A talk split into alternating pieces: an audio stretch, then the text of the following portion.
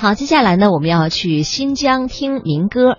库车民歌是新疆的重要的一种文化艺术的组成部分。二零一四年呢，已经被国家非物质文化遗产列入到了保护名录。这两年呢，当地先后组织了民间艺人三百多人，挖掘整理出库车民歌两百多首，并且于日前完成了录制工作。那么详细情况，我们来听中央台记者蒋雪娇的报道。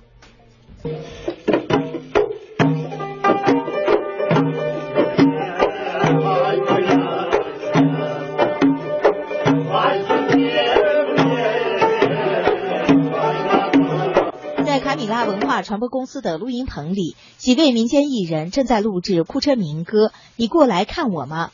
虽然库车民歌在库车乃至南疆地区影响力都非常大，但由于民歌大多散落在民间，挖掘整理难度比较大。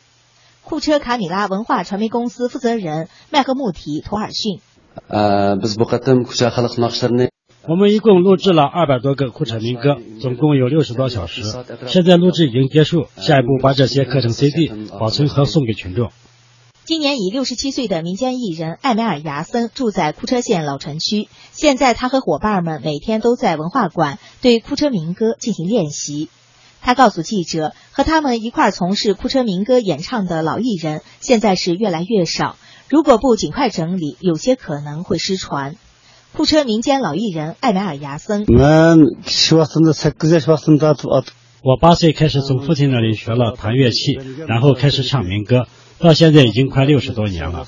为了不让库车民歌失传，我们应该培养好传人。我现在六十七岁了，当年和我一块唱歌的艺人好多都去世了。我以后还会全力为库车民歌传下去做点事儿。以演唱库车民歌而著称的民间艺人尼沙汉，在上世纪六十年代曾受到周恩来总理的亲切接见。托尔逊鼓励作为他的传人，目前正在加紧练习库车民歌。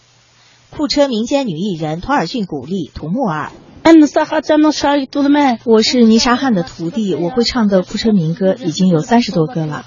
库车民歌历史悠久，在古丘兹地区流传甚广。负责库车民歌挖掘与整理的库车文化馆副馆长阿里木江乃和木提介绍，散落在民间的库车民歌大约有三百多首，演唱艺人中年龄最大的已八十五岁。作为国家非物质文化遗产。库车民歌首次整理录制保存意义重大。库车文化馆副馆长阿里木江乃和木提。库车民歌二零一四年七月进入了国家非物质文化遗产保护项目。我们在库车十四个乡镇、四个街道里头组织了三百多个民间艺人，通过整理，已录制了二百多个库车民歌。一共用了六十个小时，准备刻成 CD 光盘。演唱库车民歌的大多是民间艺人，年龄最大的八十五岁。我们目前主要是培养好接班人，让库车民歌一代一代传下去。